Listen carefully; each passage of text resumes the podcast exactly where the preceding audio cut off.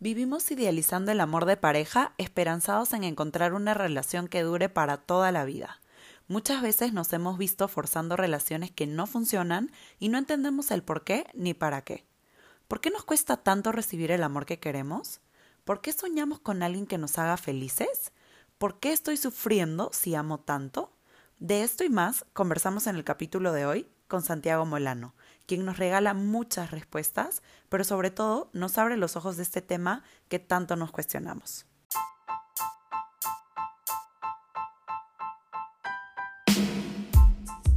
A veces vamos más rápido, otras veces más lento, a veces arriba, a veces abajo. A veces ni sabemos para dónde vamos o para qué vinimos. Pero siempre, Siempre estamos haciendo el mismo viaje. ¿Es más importante la velocidad? ¿Es más importante el destino? ¿Es más importante la compañía? ¿O es más importante el viaje? Todos recorremos diferentes rutas, no importa de dónde venimos ni hacia dónde vamos. Solo sabemos que compartimos muchas más paradas en común de las que creemos. Depende de nosotros a quienes tomamos de compañía y si queremos llenar nuestro viaje de turbulencia o de placer. Soy Claudia Nieto Y yo, Nidia Castillo, y juntas te invitamos a sumarte a este viaje de irnos hacia adentro sin miedo. para conversar sin filtros, conocernos, aprender y desaprender e ir resolviendo muchas preguntas. Pero sobre todo, para hacer del viaje de la vida un camino más placentero, hermoso y divertido. Porque al final de cuentas es siempre el viaje más importante que el destino.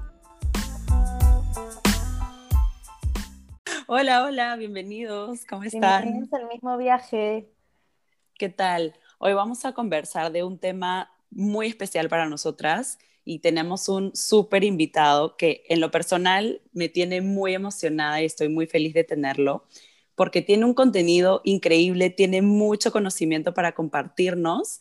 Eh, él se viene desempeñando como coach por más de 14 años, como consultor, facilitador de procesos de desarrollo humano, acompañando a muchas personas y equipos en la comprensión de una vida en armonía y gobernada por un significado real del amor. Eh, en sus talleres ha compartido espacios de aprendizaje con más de 10.000 personas de Latinoamérica y ha sido partícipe de los procesos de transformación cultural de importantes organizaciones alrededor del mundo. Su nombre es Santiago Molano. Bienvenido, Santiago. Muchas gracias, no, muchas gracias por la invitación y, y- y aquí dispuesto a, a que conversemos de los temas que quieran. Les agradezco mucho la generosidad de quererme invitar. Eh, tengo mucho, mucho afecto, tengo un afecto personal por, por Perú. Mi hermana vivió allá un rato y me- soy fanático, ¿no? de, la, de la cultura, de la comida, de su gente. Es un país que llevo, que llevo en el corazón, por el cual tengo mucho respeto, mucho cariño y al que siempre me gusta ir y al que espero, al que espero volver muchas veces. Ay, qué Ay, lindo. Sí, qué lindo. Muchas gracias a ti por tu tiempo y por hacerte el espacio para, para compartir este mensaje que, que definitivamente va a llegar a las personas correctas, a las que tienen que escucharlo. Este, nada, queremos empezar haciéndote una pregunta que creería que muchas personas se hacen y nos hemos hecho muchísimas veces. Cuando, cuando estamos en una relación o cuando vivimos una situación, ¿no? ¿Por qué muchas veces nos sentimos atraídos o terminamos en relaciones que no funcionan o que siempre fracasan y decimos, ¿por qué una y otra vez termino en ese trompo de la relación que no, no me lleva a ningún lado? Pasa no solo con las relaciones, ¿no? Pasa con la vida en general. Porque nosotros Mm. podríamos decir que si, si nosotros resumimos en términos generales, el, el interés de todos los seres humanos es vivir felices. A, a todos los niveles, ¿no? Es decir, todos quisiéramos tener paz, armonía, salud, abundancia, eh, relaciones estables, etcétera, etcétera. Y algo que fue muy, o, o que ha sido muy confrontador para mí, que en su momento me fue lo- como lo que me invitó a, a, a empezar a buscar, era por qué la diferencia que tenemos los seres humanos en general entre lo que buscamos y lo que encontramos. Es decir, ¿por qué si todos buscamos esto? ¿Por qué si todos, desde nuestro deseo, o sea, si tú se lo preguntas a, eh, a un ladrón, eh, a, o sea, a cualquier persona, yo, yo digo que ningún ser humano eh, vive mal a propósito, o sea, nadie tiene la intención de vivir mal, así como nadie entra en una relación con la intención de vivir peor. Eh, pero nuestra conducta está altísimamente gobernada por el inconsciente. Eh, y el inconsciente lo que hace es recrear en nuestra vida todo aquello que nosotros necesitamos aprender, todo aquello que no hemos procesado en la vida. Eh, y esto se refleja impresionante en las relaciones de pareja, no solo como individuos, sino también como especie. Es decir, mira como, que como especie tenemos este discurso de mejorar, de progresar, de vivir mejor, y tenemos unos resultados nefastos, ¿no? Ahora una pandemia, acabamos con los recursos naturales, es decir, la economía progresa, pero la calidad de vida disminuye. Eh, es, es, como si de alguna manera hay una gran eh, falta de, de, ¿cómo decirlo? De coherencia entre lo que los seres humanos buscamos y los resultados que recibimos. Y en la relación de pareja no es, no es sino un dominio más donde esto se refleja. Porque yo no conozco a nadie que empiece una relación de pareja con la intención de vivir peor. no tendría sentido que alguien busque una pareja porque de pronto diga, mira, es que estoy cansado de vivir tranquilo y entonces ahora puedo buscar a alguien para ver cómo puedo, ¿sí? Eh, dañar un poco mi vida o tener más angustia o esto sin, sin, sin, celos no va conmigo, entonces yo necesito mayor inseguridad, eh, necesito discusiones, necesito violencia, necesito, necesito agresión. Eh, esa, precisamente esa falta de, digamos, de correspondencia entre lo que buscamos y lo que recibimos eh, es lo que a mí me ha llevado como a interesarme por, por este trabajo desde mi propia experiencia, ¿no? Porque lo veía yo, ¿por qué? ¿Por qué si quiero vivir de una manera tengo estos resultados? Y entonces eh, lo que encontré o lo que he venido encontrando es que lo que nosotros llamamos la realidad no es más que el reflejo de lo que nos habita en nuestra mente. Y nuestra conducta está enormemente gobernada por el inconsciente. Y en nuestro inconsciente están alejados todas nuestras carencias, todos nuestros vacíos, que esas carencias y esos vacíos precisamente es lo que nosotros venimos a aprender en esta vida. ¿sí? Si tú me preguntas a mí, ¿cuál es el propósito de la existencia de los seres humanos? Es aprender. Para mí este planeta es una escuela, una escuela donde cada uno matricula unas materias, es decir, la conciencia de cada ser humano, para que lleguemos a un lenguaje muy básico, haz de cuenta que esto es un colegio, como en todos los colegios, hay distintos cursos, no sé cómo se llama en Perú, aquí se llaman grados o cursos, ¿de acuerdo? vale. Y hay unas materias correspondientes a cada curso, ¿de acuerdo? Eso es lo que se llaman los niveles de conciencia. Entonces, a este planeta venimos las personas de, hasta de unos niveles de conciencia a aprender lo que necesitamos aprender. ¿Cómo nos muestra la vida? Exacto, para, para, básicamente para integrar aquello que no sabemos. ¿Cómo nos muestra entonces la vida? ¿Qué es aquello que yo necesito aprender?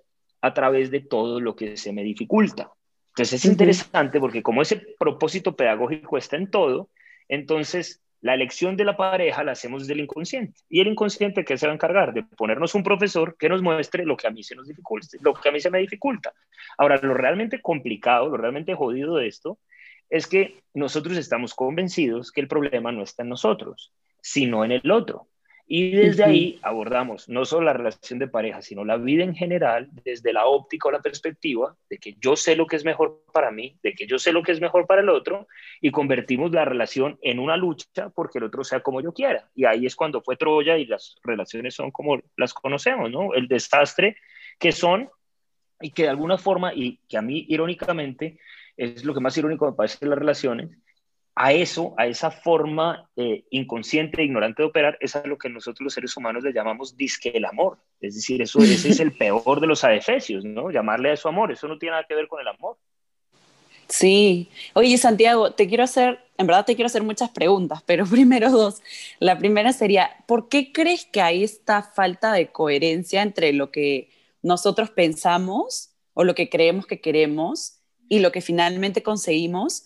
Y tú hablabas mucho del tema este del inconsciente, ¿no? De que es porque somos gobernados por, por nuestra inconsciencia.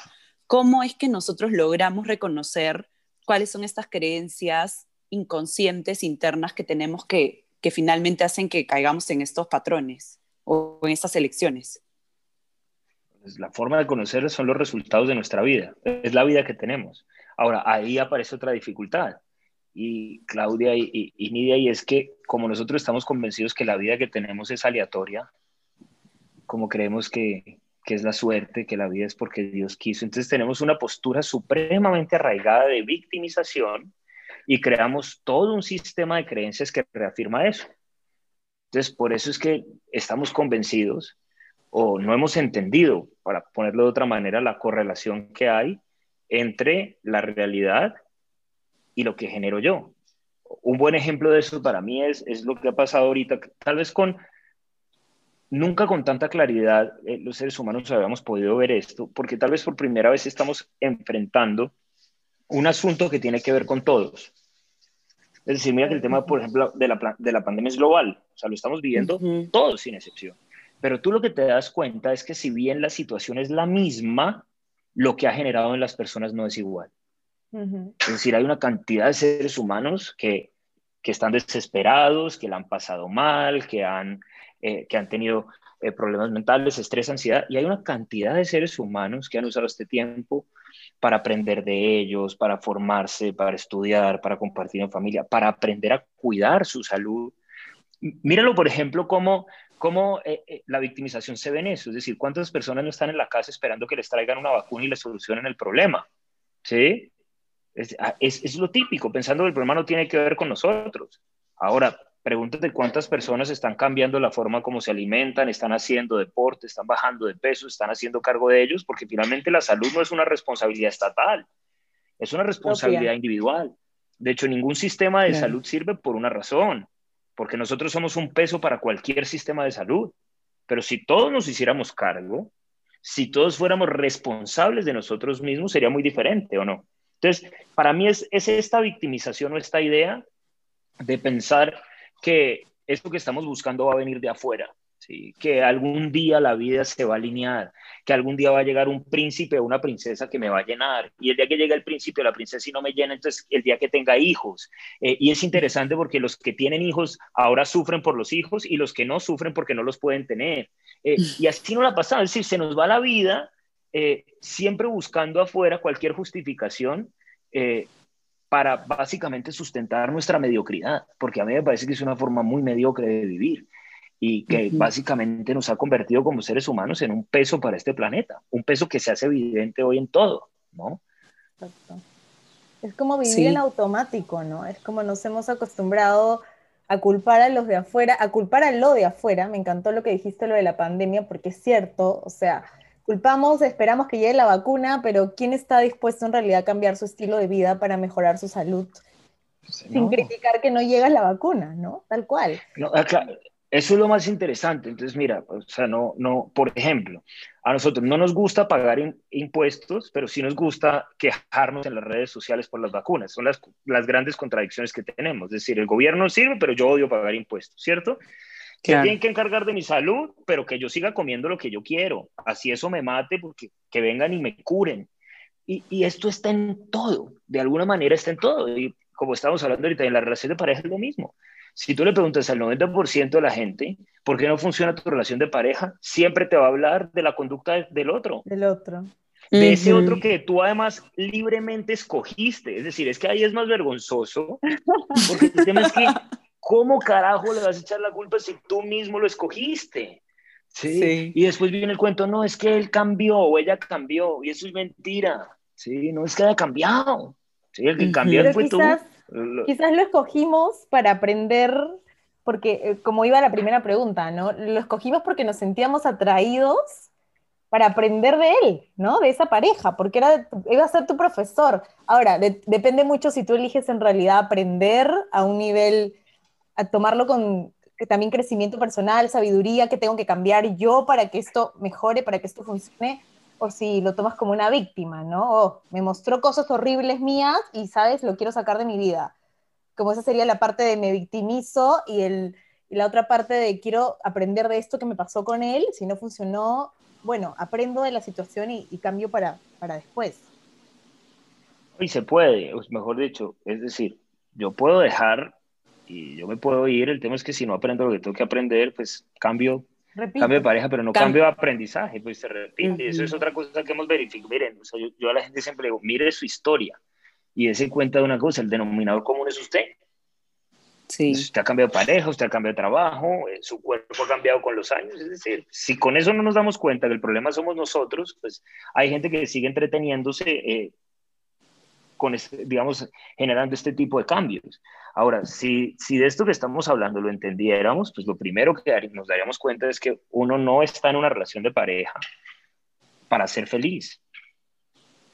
No, o sea, ese no es el propósito, el propósito es aprender.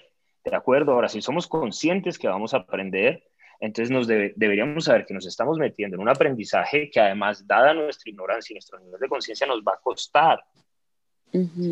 Pero nosotros no somos conscientes de eso, nosotros nos metemos en una relación desde la ilusión de que nos llenen ese vacío y cuando finalmente eso no pasa, porque además no puede pasar, porque nadie va a llenar un vacío que generas tú mismo, pues lo único que vamos a hacer es pasarle una factura al otro y a responsabilizarlo de lo que no funciona en mí. Y eso es lo que, lo que acaba la relación de pareja, no solo en el sentido de que se separen, eh, sino que muchas relaciones de pareja, yo siempre digo que si la métrica de una relación fuera que seamos felices, eh, las estadísticas de separación y divorcio serían mucho más altas. Es decir, que las, que las personas estén juntas no significa que estén bien, ni que estén aprendiendo, ni que sean felices. Significa que tenemos unas métricas también muy mediocres para medir el éxito de una pareja, que es el tiempo. es otro cuento que viene ahí como de la religión. Entonces nos han dicho que, que, que, una pareja exitosa es una pareja que dura para toda la vida. ¿Qué, ¿Qué, éxito puede tener una pareja que lleva toda la vida viviendo mal? ¿Cuál es el sentido? Es una locura. Ahora, cambia el indicador y ponen de la felicidad y te digo que yo creo que en el mundo quedan, no sé, 100 o 200 matrimonios. Bueno, de pronto un poquito más, no somos pesimistas, pero, no creo que serían muchos, no, no, son la mayoría, claramente. Definitivamente, porque creo que hemos venido idealizando eso de estar en pareja, sentimos una necesidad de estar, es como un gol, es como un statement de tu vida, ¿no? Ok, terminas la carrera, estudias una maestría y luego, ¿cuándo vas a conseguir pareja, no? Hay una idealización gigante en el conseguir pareja y ponerle toda la responsabilidad a tu pareja y la necesidad, ¿no? ¿Por qué crees tú que existe esa necesidad de conseguir pareja, de tener una pareja, cuando tú ya nos has explicado el significado de, de, la pareja? Es que nos han planteado la vida así, además, eso es lo otro, ¿no? Siempre, siempre nos han vendido, culturalmente nos han vendido la idea que para ser feliz se trata de conseguir lo que quieres no de valorar lo que tienes. Entonces, pues culturalmente lo único que nos reafirman es no estar donde estamos, sino estar en el juego de vivir deseando, de vivir persiguiendo y cada vez que consigues, pues deseas otra cosa. Y eso pasa desde muy, desde muy niño, ¿no? Eh, eh, cuando te graduas del colegio, cuando estés en la universidad, cuando te das pareja, cuando tengas hijos, cuando tus hijos vayan a la universidad, cuando queden bien casados, cuando te retires y puedas tener una casa en la playa. Es decir, es una imbecilidad porque pues, básicamente hemos construido una vida para nunca vivirla. Entonces, pues ese es, es, es, el resultado, como te digo, de, de, de, la forma que tenemos de relacionarnos con, con, nosotros mismos y con el mundo. Y mientras eso no lo, no lo replanteemos, eh, mientras eso no lo revisemos, mientras no entendamos que el mundo que vivimos se crea en nuestra mente, eh, mientras sigamos creyendo que los procesos eh, son colectivos y no individuales, que ese es otro cuento, es decir, el problema que tiene el mundo solamente lo podemos solucionar como individuos, no como especie, eso es interesante. O sea, aquí el cuento de nosotros, no, es que soy yo. Yo soy el responsable, mejor dicho, yo tengo una parte en ese problema, ¿sí? Pero la parte yo no la puedo diluir en, en, no, yo me hago cargo de lo mío. Y es transformar lo que hay en mi mente, transformar mis resultados y ejercer la responsabilidad que me corresponde. Y alguien dirá, Santiago, ¿cuál es, esa, eh, ¿cuál es esa responsabilidad? Está claramente marcada por el lugar que ocupas y por las personas que están a tu alrededor. Ahí está. Esa es tu escuela, ese es el curso que matriculaste, esos son tus maestros, eso es lo que tienes que aprender. Pero cuando tú te pones a ver, un altísimo porcentaje de personas que viven haciendo, rechazando, resistiendo eso queriéndome ir, quiero otro lado, quiero otro trabajo, esta empresa no me sirve, mis hijos así no. Es, entonces, pues básicamente es lo que digo, nosotros somos alumnos vagos.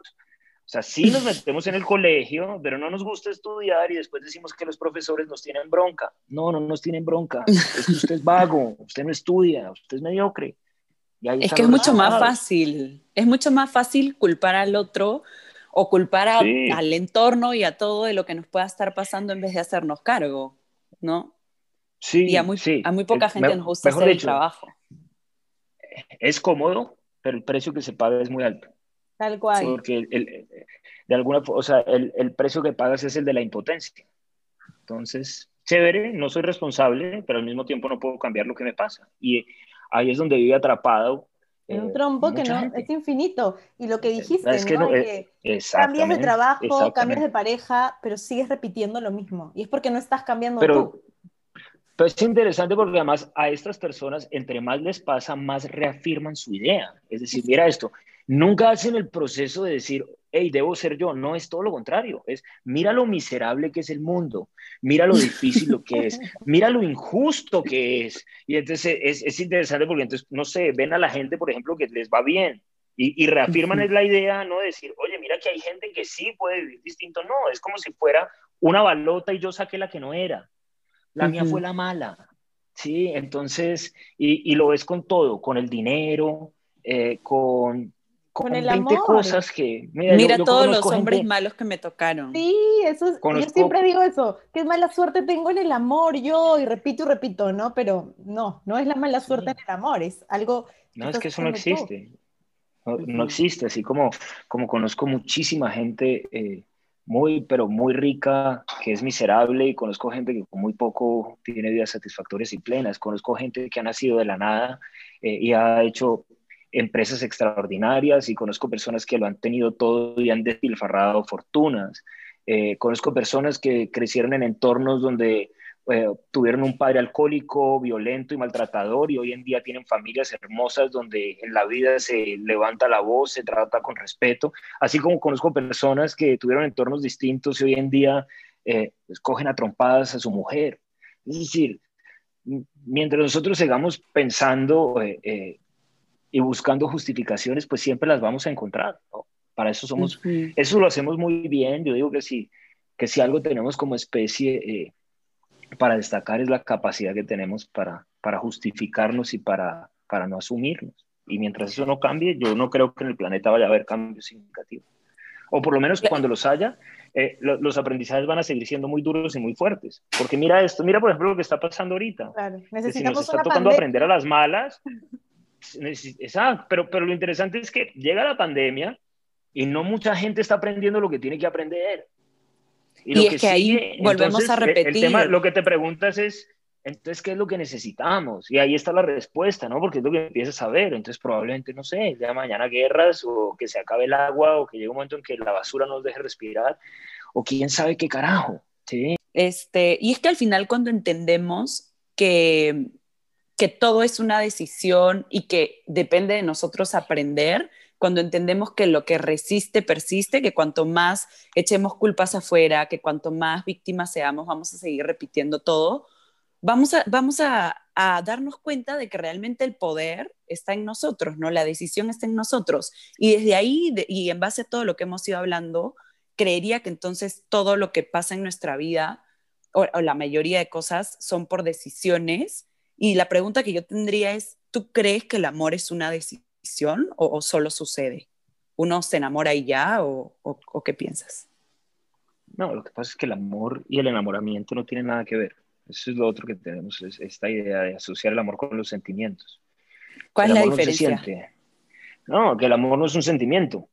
Entonces es lo otro, que pensamos que, el amor es, que, que el amor se siente rico. Es decir, o sea, de alguna manera pensamos que es como si fuera una pastilla que nos va a hacer feliz y nos hace sentir cosas. El amor es una capacidad que nos permite aceptarnos y respetarnos como somos, aceptar y respetar lo que hay. En ese orden de ideas, casi que lo podríamos ver como un campo energético, que es lo que permite todo lo que existe y todos los procesos de aprendizaje del mundo. Los seres humanos hemos convertido eso en un sentimiento, hemos idealizado el mundo de los sentimientos eh, no nos hemos dado cuenta que los sentimientos se, originan, se originan en nuestra mente, en nuestro sistema de creencias, por eso son sentimentales. Y los sentimientos sirven simplemente para conocer lo que hay en nuestra mente. Entonces los sentimientos hablan es de nosotros, no hablan del mundo per se, ni hablan de los demás. Entonces en ese orden de ideas, el enamoramiento que es un proceso biológico, que lo único que te muestra es compatibilidad genética, Además, e, ese proceso biológico es finito, mientras que el amor no lo es. Es a lo que nosotros llamamos amor y cuando se nos mueren las mariposas del estómago pensamos que se nos acabó el amor, pues porque confundimos química con una cosa que no tiene nada que ver. Eh, entonces vuelvo a lo mismo, el amor no ni tiene que ver con la sexualidad, ni tiene que ver con los sentimientos, el amor es algo mucho más grande que evidentemente nosotros nos encanta hablar de eso, pero no tenemos ni idea de qué se trata. ¿Y por qué, por qué elegiríamos amar a alguien entonces? ¿En base a que primero estuvimos enamorados o por qué elegimos amar a alguien? Porque podríamos amar a cualquiera, en todo caso. Podemos. Es que ahí está el tema, ¿no? Es que pues, además deberías, sería lo lógico, ¿no? Pero como pareja, en este caso, ¿por qué elegirías a cierta persona para amarla oh. como pareja? No, entonces ahí, ahí el tema es distinto. Entonces mira que empiezan las preguntas interesantes que muchas veces no nos hacemos. ¿Para qué? Y entonces en ese orden de ideas, pues una relación de pareja es qué tan parejos estamos, qué es lo que queremos construir y la elección de pareja debería ser mucho más parecida a la elección de un socio, ¿sí? Que a una elección romántica por sentimientos y por mariposas en la barriga. Entonces, y es un proceso que se construye desde la afinidad mental, qué tan afines somos, ¿sí? qué tanto estamos unidos en propósito, en valores afines y complementarios, ¿sí? qué tanto estamos dispuestos a aprender juntos, qué tanto estamos dispuestos a respetar el aprendizaje del otro, ¿sí? qué tanto nos quitamos el cuento de que el otro es mío, porque ¿cómo así que es mío? Eh, entonces, pero y hablando de saber, eh, eh, eso va... Hablando, de Eso de, hablando de eso de que queremos que el otro sea mío, o, creo que eso está muy ligado al tema de querer controlar al otro. ¿Por qué tenemos esa necesidad del control? No, pues porque es que parto de la idea, si parto de la idea que el otro es mío, pues siento que tengo derecho. Y como tengo una idea distorsionada del amor, entonces como creo que el amor es que tú me hagas sentir bien y para yo sentirme bien, tú te tienes que portar como yo quiero, entonces significa que tú me, tú me amas en la medida que llenas mis expectativas. Entonces simplemente convertimos el amor en, una moneda de cambio eh, que lo único que busca es manipular y, desdibujar las relaciones. Entonces, eh, pues a mí simplemente eso me parece lamentable, pero, pero pues habrá que verificarlo y cada quien hace parte del proceso que cada quien viva. Lo que es cierto es que mientras vivamos así nunca vamos a estar satisfechos, ni vamos a ser felices, ni vamos a tener relaciones armónicas. ¿Cómo podemos cambiar eso? Dándonos cuenta que el trabajo es con nosotros. Para mí es básicamente eso. si tú me preguntas cuál es el propósito de estar en pareja, cuál es el propósito de la vida en general, es aprender a ser felices por nosotros mismos. Mientras nosotros no aprendamos a ser felices por nosotros mismos, no vamos a tener nada que compartir. Y lo único que vamos a hacer es un peso para el otro. Es decir, cualquier persona que espere que sus hijos lo hagan felices, que su empresa lo haga feliz, que su pareja lo haga feliz, es un peso para el mundo. Eh, entonces, pues lo primero es entenderlo, lo segundo, darnos cuenta que el tema es con nosotros y si el tema es con nosotros, pues entonces hay que verlo, eh, enfrentarlo y hacernos cargo de eso. ¿Y cómo crees que nos hacemos cargo? O sea, simplemente, porque creo que es muy, no muy fácil, pero eh, muchas personas nos podemos dar cuenta, ¿no? El sí, yo soy responsable, yo tomo mis decisiones y todo, todo empieza en un trabajo interno y todo empieza por mí, pero ¿cómo realmente nos empezamos a ser responsables de estas decisiones. Es que mira que eh, es interesante porque el primer problema es que nosotros creemos que entendemos cosas que no entendemos, porque si las entendiéramos cambiarían. Entonces, lo primero es que si en tu vida se repiten las mismas cosas, significa que no las has aprendido. O sea, ¿cómo puede ser que yo las haya aprendido y siga teniendo los mismos resultados? Entonces, eso es lo interesante. Nosotros somos buenos para repetir frases. Hoy en día está de moda la espiritualidad de bolsillo y todo el mundo quiere decir, dame el tip momentico. o sea, dámelo ya, ¿sí o no? Entonces yo oigo ese podcast y, me, eh, lo digo con todo el respeto, pero la gente me dice, me cambió la vida. ¿Cómo así? ¿De verdad uno cree que un podcast le cambia la vida? Es que el problema de tu vida no es que hubieras oído el, no, es que hubieras oído el podcast, si la vida la hiciste tú. Entonces, ni, los podcasts cambian vidas, ni los gurús cambian vidas. La única persona que puede cambiar tu vida eres tú pero solamente la vas a cambiar el día que tengas la claridad de dónde la estás generando la que tienes hoy. Entonces, ¿dónde está la respuesta? En los resultados de tu vida, porque es que la vida nos habla. Nosotros le decimos mucho y, como tenemos tan afincada también este tema de la idea de un Dios por allá titiritero que gobierna nuestra vida y le pedimos a Dios que nos hable, lo interesante es que eso que nosotros llamamos Dios nos habla constantemente y nos habla a través de los resultados. ¿sí? Y siempre nos está hablando y siempre nos está mostrando ¿Dónde está? Pero vuelvo a lo mismo, nosotros no queremos ver. Entonces, ¿cómo? El día que tú entiendas la correlación directa entre la vida que vives y los resultados que tienes, Entonces, en los mismos resultados, la vida te va diciendo qué tienes que hacer. ¿sí? Ahí está. ¿sí? Más flexible, más respetuoso, más tranquilo, más amoroso, más... Ahí están tus resultados. Es decir, muéstrame por qué sufres hoy, muéstrame por qué sufres y te diré en qué tienes que trabajar. Pero como estamos convencidos que sufrimos es por el mundo, entonces pues lo que nosotros tratamos de hacer es de cambiar el mundo, de cambiar al otro. El día que entendamos que el sufrimiento es una elección, que sufrimos solamente por elección, no hay, no hay otro, no hay otra forma, que nosotros sufrimos por nuestra ignorancia, pues ese día poco a poco, como me gusta decir a mí, empezaremos a, a barrer toda la basura que tenemos en la cabeza. Claro. Wow, es cierto, porque ahí hay, hay, mucho que resignificar, ¿no? Muchos, mm, muchas creencias, muchas ideas, que, como tú dijiste, no alcanza con, con decir, oh, yo escuché este podcast o leí esto en este libro, si es que tú no te das cuenta qué resultados estoy obteniendo yo con esas acciones que genero y cómo puedo empezar a obtener otros resultados, ¿no? Como dicen, no puedes obtener otros nuevos resultados haciendo lo mismo. Entonces tus resultados te dirán qué tienes que hacer diferente para que cambien. Es que es resignificar, cuando tú dices es lindo como lo puedes resignificar, es resignificar todo. Lo primero que tenemos que resignificar es la idea que tenemos de nosotros mismos. Porque además ahí está el otro problema. Nosotros queremos una vida distinta, pero no estamos dispuestos a renunciar a lo que, a lo que ha creado, a lo que la tenemos. ¿Qué quiere decir? Que si tú quieres una vida distinta, tienes que estar dispuesto a renunciar a lo que ha sido hasta hoy. Y esa es la que nadie quiere. Claro. dame, la, dame la vida que quiero, pero déjame seguir siendo como soy. ¿Sí o no? Entonces, nadie está dispuesto a pagar el precio de una vida diferente. Entonces, lo primero que tenemos que resignificar es la idea que tenemos de nosotros mismos. Y yo te digo una cosa, un ser humano tócale lo que quieras, pero eso no, porque por eso sí se hace matar. Entonces, mientras eso sea, mientras nosotros seamos esclavos de esa idea, y esa idea se llama ego, entonces el ego genera la vida que tienes. ¿Qué significa? Que mientras eso esté presente, tus resultados siempre van a ser iguales. Y es por eso que buscamos a personas justo que, que, nos confirmen esas creencias que tenemos, ¿no? Para seguir diciendo, es que sí soy esto, es que sí soy una víctima, es que sí soy un pobrecito que todos se aprovechan de mí, es que sí me va mal en el amor, porque nosotros mismos inconscientemente buscamos a estas personas que nos lo confirmen, ¿no?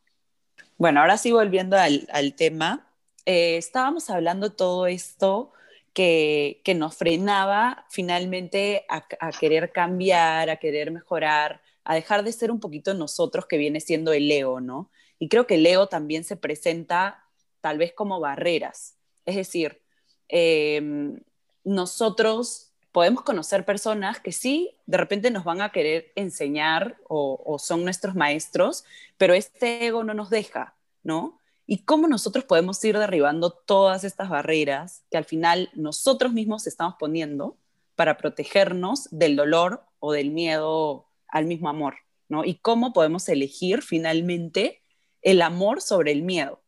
Lo primero es que la barrera, digamos, esas barreras que ponemos también tienen un propósito pedagógico, ¿de acuerdo? Es decir, la, barrera lo que hace es generar un resultado y en el resultado de un aprendizaje. Cuando lo integras, comprendes. Cuando comprendes, no necesitas la barrera. Entonces, si tú dices, ¿cuál es la herramienta que hace que la barrera se tumbe? Es la comprensión. Mm, entonces, el ego sirve para aprender. Ahora, ¿cuál es el tema? Que es un maestro que nos enseña a través del sufrimiento. La conciencia es el maestro que reemplaza el sufrimiento por comprensión. Entonces, ¿saben? ¿y cómo sé cuando estoy desde el uno desde el otro? Es por los resultados nuevamente. Cada vez que, está generando sufrimiento, está viniendo desde el ego, entonces, ¿no? Cada vez que sufro, la vida lo que me está mostrando es que hay algo que necesito comprender, porque por eso sufro. Es que en el, el, universo es neutro. Los, todos los sucesos que hay en la vida ¿sí? son neutros. La polaridad se la damos nosotros desde nuestro sistema de creencias. Entonces, nosotros simplemente sufrimos por una razón y es cada vez que obtenemos resultados que no coinciden con lo que yo quiero. Pero mis quieros tienen su origen psicológico en mis vacíos. Entonces, el choque que se da entre la realidad Y mis creencias me muestran lo que tengo que trabajar en mí. ¿De acuerdo? Entonces, básicamente, haz de cuenta que el sufrimiento es la forma que tiene el universo de apuntarnos en dónde está lo que yo necesito comprender. Una vez que lo comprendo, ¿qué pasa? Pues ya no sufro por eso. Quiere decir que el muro tiene un ladrillo menos. Eh, el universo nunca repite una, una, lección aprendida, porque si ya aprendí ya no se me dificulta. Entonces ahí está la métrica. Eso es lo otro. Mira, a nosotros nos encanta pensar en espiritualidad como algo del más allá, elevado, y a la gente le encanta esa parte. Es bien interesante porque además toda búsqueda de, de ser mejor persona parte del ego. Es una trampa del ego. ¿sí? Y por eso es que el ego más peligroso es el ego espiritual. Y al ego le encanta, tiene una fascinación por pasar a lo trascendental sin haber comprendido lo básico, porque ahí nos entretiene. Entonces, a nosotros lo que nos gusta, lo que los discursos, hablar de Dios, hablar del amor, es decir, hablar de una cantidad de cosas que no tenemos ni idea qué son, pero que nos entretienen, nos hacen sentir bien con nosotros mismos, nos hacen sentir espirituales y mejores personas que los demás, sin darnos cuenta que somos igualitos con discursos diferentes. Entonces, eh, eh, eh, entonces hay una trampa, ¿sí? Así como hay una gran trampa ahorita en esta moda que hay en el mundo del turismo espiritual. Si tú te puedes saber, todo el mundo está en este cuento, a todo el mundo le encantan las frasecitas, todo el mundo le dice quién vivir, todo el mundo repite tres, tres cosas, cita tres autores y estamos excitadísimos hoy en día con eso y creemos que la espiritualidad tiene que ver con eso o con prender velas, o con ponerse eh, cosas en algún lado, o con colgarse vainas, o con prender inciensos, o con echarse aceites. Eso nos encanta. Es decir, todo lo que sea la, la tonería y pintura a los seres humanos nos parece espectacular. Ahora, cuando la espiritualidad lo que te dice es mírate tú, es decir, cuando lo que hace es que te coge y te aprieta las, ¿cierto? Ahí sí ya no nos gusta. Ahí sí ya no. La incomodidad. ahí sí, Claro, porque es que, o sea, es que básicamente te vas a enfrentar contigo mismo y eso está clarísimamente explicado desde todas, desde todas las corrientes místicas. la noche oscura del alma, los 40 días en el desierto que pasó Jesús. Es decir, tú de verdad me vas a decir o me vas a venir a hablar de Dios si tú no has tenido las pelotas de enfrentarte contigo mismo. No, hombre, entonces, a mí me parece muy chistoso como todo el mundo vive dando misa, todo el mundo vive dando discursos, pero de eso yo muy poquito.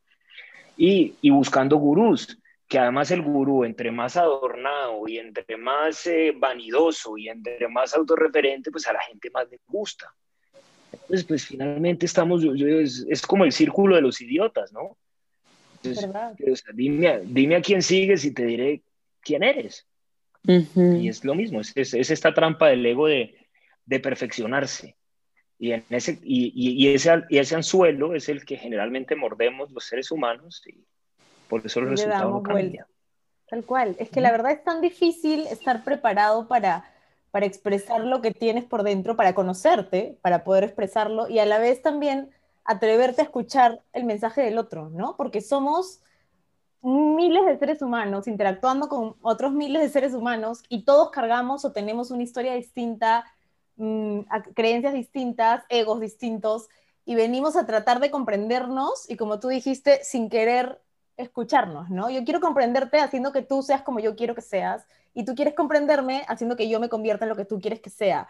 Entonces, eso obviamente jamás, jamás va a tener un, un fin. Yo quiero los cuadritos sin ir al gimnasio. Es lo que todo el mundo vive buscando, los cuadritos en el gimnasio. Y eso es lo que te digo, a eso es a lo que me refiero a la espiritualidad de Facebook, a la espiritualidad de Instagram, a la espiritualidad que todo el mundo juega. Eh, eh, entonces, pues, chévere, o sea, si quieres cuadritos, va al gimnasio. Ahora, cuando uno va al gimnasio, para tener cuadritos hay que sudar, hay que alimentarse bien, hay que ir además todos los días, tiene que volverlo un estilo de vida, porque esa es la otra, ¿no? Puedes ir tres meses, y si vas tres meses, se ve el resultado, pero si después no vuelves, el resultado se va. Entonces, finalmente, la espiritualidad no tiene que ver con el más allá, sino que tiene que ver con el más acá, con nuestra vida. Pues si nosotros necesitáramos una experiencia de otro lugar, por correspondencia estaríamos en otro lugar. Nuestra experiencia humana tiene que ver con este mundo. Y en este mundo hay evidencias suficientemente claras que nos está mostrando que la tarea no la estamos haciendo. Pero entonces, mientras no hacemos eso, pues es más fácil vivir hablando de los seres del más allá, de los ángeles, de ayajujus, de vainas y de cosas eh, que yo, en serio, no, o sea, no hemos podido aprender a vivir entre nosotros en la, aquí con la naturaleza, respetar esto, generar condiciones diferentes. Y, y, usted a conferencias de, de los arcángeles, bueno, pues sí, debe ser que sí. Cada quien, ¿no? Igual, lo que te digo, o sea, cada quien, pero, pero sí, sí, sí me parece que es fundamental que entendamos que, que la espiritualidad es práctica y, que para mí otra gran, otra gran victoria que hasta hoy mantiene el ego sobre nosotros es hacernos creer la idea de que es complejo, porque no, no es complejo. Complejo es como vivimos, o sea, complejo es esperar que el mundo algún día vaya a ser como yo quiero. Complejo es esperar que mi pareja cambie para que yo pueda estar bien. Eso es complejo. Y no solo es, es, complejo y difícil, pero así vivimos todos. Hacerme cargo de mí es simple. para ser feliz, no es difícil, no es imposible, no es una utopía. A nosotros, el, ahora la forma en la, que, en la que el ego nos vende la felicidad no solo es utópica, sino que no es posible y además es una sacadera de madre en la que, en la que vivimos todos. Pero no, vivir bien no es difícil. yo, yo invitaré a la gente que las oye ustedes a que entienda que no, que eso es lo primero que tenemos que entender. No, no es difícil. Lo difícil es cómo hemos vivido hasta ahora. Eso sí es difícil y ahí están los resultados. ¿sí? Mierderos por todas partes. La verdad que sí. Bueno, la verdad que qué bonita conversación. Te agradecemos mucho el tiempo y, y, para cerrar quisiéramos como dejar algún... Yo hoy día leí en, tu página algo que me, que me hizo mucho ruido, que es, todos tenemos esquinas sin barrer. Había un post que decía eso. Y yo, yo me estaba poniendo a pensar y justo le decía a Claudia antes de, de, empezar de grabar y yo le dije, es verdad, o sea, todos, hasta el que se cree más perfecto, más evolucionado, tenemos ahí algo que nos hace ruido, algo que queremos. ¿Y qué le podríamos decir a las personas que nos están escuchando sobre esas esquinas sin barrer que todos tenemos, ¿no? Eso que queremos ocultar, que no queremos verlo, que nos cuesta aceptar. ¿Cómo lo abordamos? Como unos simples pasos, ¿no? Porque sabemos que es un camino y que es práctica, pero ¿cómo abordar por primera vez esa parte que no te gusta ver? Hay, que cogerle amor a la escoba. Es lo primero que todo el mundo tiene esquinas sin barrer. ¿Cómo se soluciona eso? Cogiendo el amor a la escoba. Es, es una tarea. Es una tarea hacernos cargo de nosotros. Ahora, tú decías, todos, incluyendo el que se cree evolucionado. Es que el que se cree evolucionado es el que más mugre tiene. O sea, mira, yo, eso, yo, yo te voy a decir una cosa, ¿sí?